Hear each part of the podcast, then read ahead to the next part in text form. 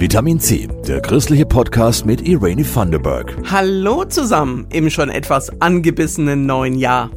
Heute versorge ich euch mit ein paar schönen Ideen für 2023. Hm, was hätte ich da? Ah, Träume statt Vorsätze. Dazu habe ich einen Experten, der das voll umgesetzt hat. Und ich habe meine Reporterin auf das Thema Pop-up-Kirche angesetzt. Ach ja, und wer sich neu orientieren will, aber nur so ein bisschen, ich stelle euch einen Kurs vor, wo man sich als ehrenamtlicher Klinikseelsorger oder Sorgerin qualifizieren kann. Eigentlich für jede oder jeden was dabei, oder? Auf geht's! Ich habe ja den leisen Verdacht, so manche guten Vorsätze fürs neue Jahr sind jetzt schon an der Realität zerbröselt. Irgendwie klar und irgendwie auch schade. Wie bei einem Rätsel hat man vielleicht noch nicht den richtigen Ansatz gefunden. Deshalb haben wir heute die zweite Chance, im neuen Jahr etwas im Leben zu verändern. Und wir holen uns prominente Hilfe. Christian Seebauer hat's vorgemacht. Er war Verwaltungsdirektor einer großen deutschen Bankengruppe. Dann hat ihn der Burnout erwischt. Und er hat sein Leben komplett verändert, ist einmal quer durch Israel ohne Geld gewandert auf dem Israel National Trail. Jetzt ist er Künstler und Bestsellerautor und von guten Vorsätzen hält er nicht viel, sagt er zu Elke Zimmermann. Und wie schaut's bei Ihnen aus? Hatten Sie sich auch ganz viel für 2023 vorgenommen, sind aber schon wieder im alten Trott? Christian Seebauer ist Künstler, Bestsellerautor und Startup-Gründer. Er hält nicht viel von Silvestervorsätzen, aber umso mehr davon, seine Träume zu verwirklichen. Für mich sind Träume etwas, die wahr werden können, die man umsetzen kann. Dinge auch wahr werden lassen heißt, die Schuhe anziehen, Bergschuhe anziehen, den Kochlöffel in die Hand nehmen, den Rucksack nehmen, egal was, oder eine Gitarre in die Hand nehmen, an Träumen arbeiten. Und was tun? Nur so können Träume Wirklichkeit werden. Was dem Abenteurer aber noch wirklich wichtig ist, an andere denken. Ich glaube auch an, äh, an so etwas wie Nächstenliebe. Genau darum geht's, um Nächstenliebe, dass dir jemand hilft, dass dir jemand was gibt und nicht erwartet, dass du ihn bezahlst. Aber dass man vielleicht auch selber versteht, man muss auch selbst andere Menschen nicht dem etwas zurückgeben, der dir etwas gibt, sondern vielleicht an, an anderer Stelle entdecken, ähm, dass es jemand schlecht geht. Was dabei herauskommt, ist Dankbarkeit als eigenes Gefühl und vom Gegenüber. Allein das ist ein Grund, seine Vorsätze nochmal anzuschauen. Das war jetzt natürlich nur ein Appetithäppchen. Ich empfehle die Bücher von Christian Seebauer. Da versteht man dann tiefer, was er meint.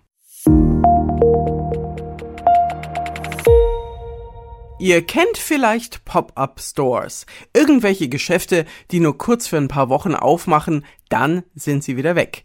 Und noch viel kürzer und poppiger machen das jetzt Pfarrer in Bayern, unter anderem in Nürnberg. Plopp und wieder weg. Julia Riese war schnell genug, sie zu interviewen. Immer weniger Menschen gehen in die Kirche. Also haben sich einige Pfarrerinnen und Pfarrer im Nürnberger Norden überlegt, dann gehen wir halt zu den Menschen.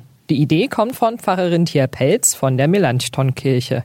Sie hat in ihrer Ausbildung in Hamburg zusammen mit anderen die Pop-Up Church entwickelt. Und wir haben am Anfang gedacht, wir müssen da irgendwie Andachten halten an öffentlichen Plätzen und haben das im Stadtpark gemacht und in, im Café in Hamburg und sind eigentlich grandios gescheitert, weil, glaube ich, kein Mensch noch mehr Andachten unbedingt braucht im öffentlichen Raum und haben dann irgendwann gemerkt, naja, was können wir als Kirche? Wir können zuhören, wir können gute Fragen stellen und wir können mit kleinen Symbolhandlungen Menschen helfen, einfach was abzulegen. Und so kam es zu eher kirchenuntypischen Aktionen wie einer Jukebox bei einer menschlichen Krippe auf dem Weihnachtsmarkt. Das Wichtigste, die Pfarrerinnen und Pfarrer wollen erkannt werden, gehen also im Talar raus und sie wollen mit Menschen ganz spontan ins Gespräch kommen. Das haben sie auch schon mal geübt und zwar am Rathenauplatz. Da ging es um das Thema Vergebung. Wie ist das bei den Menschen angekommen, dass da auf einmal Kirchenmenschen stehen? Ganz normal. Die sind engagiert, die wollen die Leute zum Nachdenken bringen. Also für mich ist das weiters in Ordnung. Ich finde es absolut gut, gute Idee, super Idee. Ich hatte mit was anderem gerechnet. Ich dachte, man sammelt meinetwegen für die Tafel oder sonst was, deshalb stockte ich weil das sonst hier nicht der Fall ist. Aber ich, ich finde es gut. Es stört mich nicht. Warum soll es mich stören? Ich finde es schon eine gute Aktion, weil man schlägt sich ja immer mit dem Gedanken rum, dass man sich bei wem entschuldigen könnte, aber es dann nicht wirklich passt und nie dazu kommt. Tia Pelz und die anderen haben mehrere Ziele mit der Aktion Pop-Up Church. Klar geht es schon darum, Menschen, die noch Gemeindeglieder sind und vielleicht lange nicht mehr den Kontakt hatten, einfach auch visuell daran zu erinnern, wir sind für euch da eure Kirchensteuern finanzieren Menschen und nicht nur Gebäude. Ich glaube, das vergessen manchmal Menschen. Und es geht darum, einen ganz niedrigschwelligen Kontakt wieder zu ermöglichen. Viele kennen ja ihre Pfarrerinnen und Pfarrer auch gar nicht mehr oder hatten ewig keinen Kontakt und dass sie einfach sehen, wir sind ganz normale Menschen, mit denen kann man ganz unkompliziert ins Gespräch kommen. Also, Augen auf, wo bei euch die nächste Kirche aufpoppt. Im Raum Landshut stehen die Chancen auch gut. Was könnte das sein? Ein Nebenjob, aber unbezahlt. Machen Studenten wie Rentner, Handwerker wie Soldaten, Ärzte wie Krankenschwestern. Okay, das letzte war der entscheidende Tipp. Es geht um ein Ehrenamt im Krankenhaus nämlich ehrenamtliche Klinikseelsorge. Christoph Leferz berichtet von einem Ausbildungskurs, der demnächst startet. Frank Nie ist Pfarrer in der Uniklinik Erlangen. Man steht vor einer geschlossenen Tür, klopft an, geht rein und stellt sich vor. Ich heiße Max Meyer, komme von der Klinikseelsorge und möchte Sie gern besuchen. Und dann schaut man, was passiert. Da kann passieren, nee, mit Kirche habe ich nichts am Hut, auf Wiederschauen, das ist aber selten. Oder es kann passieren, ach, Sie hat der Himmel geschickt. Ich brauche mal wen zum Reden. Und das können nicht nur Profis, das können auch Ehrenamtliche lernen. Im neuen Ausbildungskurs für Klinikseelsorgerinnen lernt man Zuhören und Gesprächsführung. Jemand ist zum Beispiel beinamputiert worden. Wie wirkt das auf mich? Kriege ich da einen Schreck oder denke ich, oh nee, und das will ich nicht? Aber das ist mein Thema. Und das gehört jetzt nicht in den Mittelpunkt, sondern das Thema des Patienten. Und der kann sagen, Mensch, das war ein Knochenkrebs und jetzt sind meine Chancen richtig gut, das war's wert. Eine Psychotherapeutin bringt einem bei, was man machen kann, wenn es schwierig wird. Es ist ein Ehrenamt ohne Bezahlung, wie ein Hobby. Also konkret geht ein ehrenamtlicher Seelsorger auf eine Station in einem Krankenhaus, die Uniklinik oder eine Reha-Klinik, was einem auch ein bisschen liegt.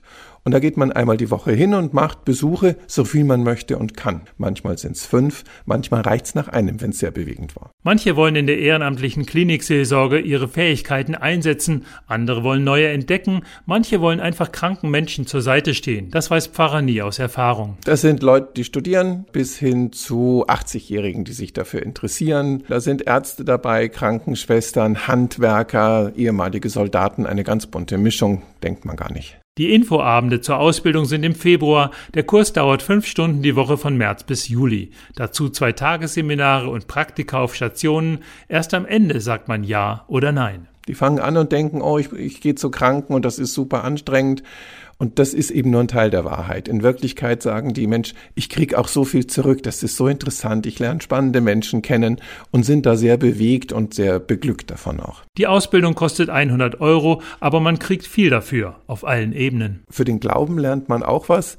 Ja, es ist so, Menschen werden krank. Gott hin, Gott her. Sie sind krank und es geht ihnen manchmal wirklich schlecht. Einige sterben, viele werden gesund.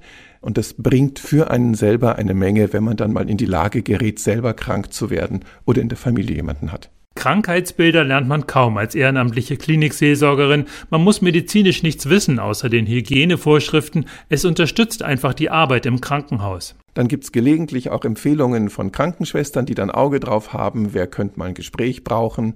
Und selten werden dann auch Seelsorger direkt gerufen. Das machen aber meistens dann die hauptamtlich Angestellten, weil die den ganzen Tag da sind. So wie Pfarrer Frank Nie. Er leitet die Ausbildung und freut sich auf engagierte ehrenamtliche Kolleginnen. Auf Station ist man erstmal auf sich gestellt. Das ist klar, dass man der einzige Seelsorger in der ganzen Gegend.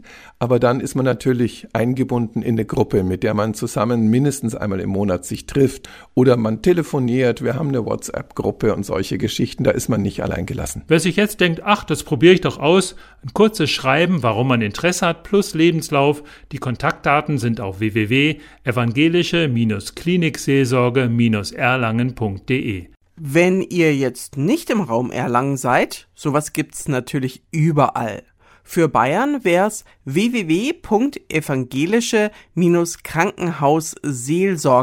www.evangelische-krankenhausseelsorge-bayern.de. Oder ihr schaut auf ekd.de, da findet man sogar europaweite Links. So, das war die zweite Ausgabe für 2023. Wenn ihr thematisch mitmischen wollt, schreibt mir doch eine Mail auf pot-vitaminc.epv.de. Abo und Liken nicht vergessen. I like it. Die Redaktion haben Christoph Leferz und Jasmin Kluge verbrochen und wir, wir hören uns nächste Woche wieder. Eure Irene. Das war Vitamin C, der christliche Podcast. Für Fragen oder Anmerkungen schreibt uns an pod-vitaminc.epv.de. Vitamin C, jeden Sonntag neu.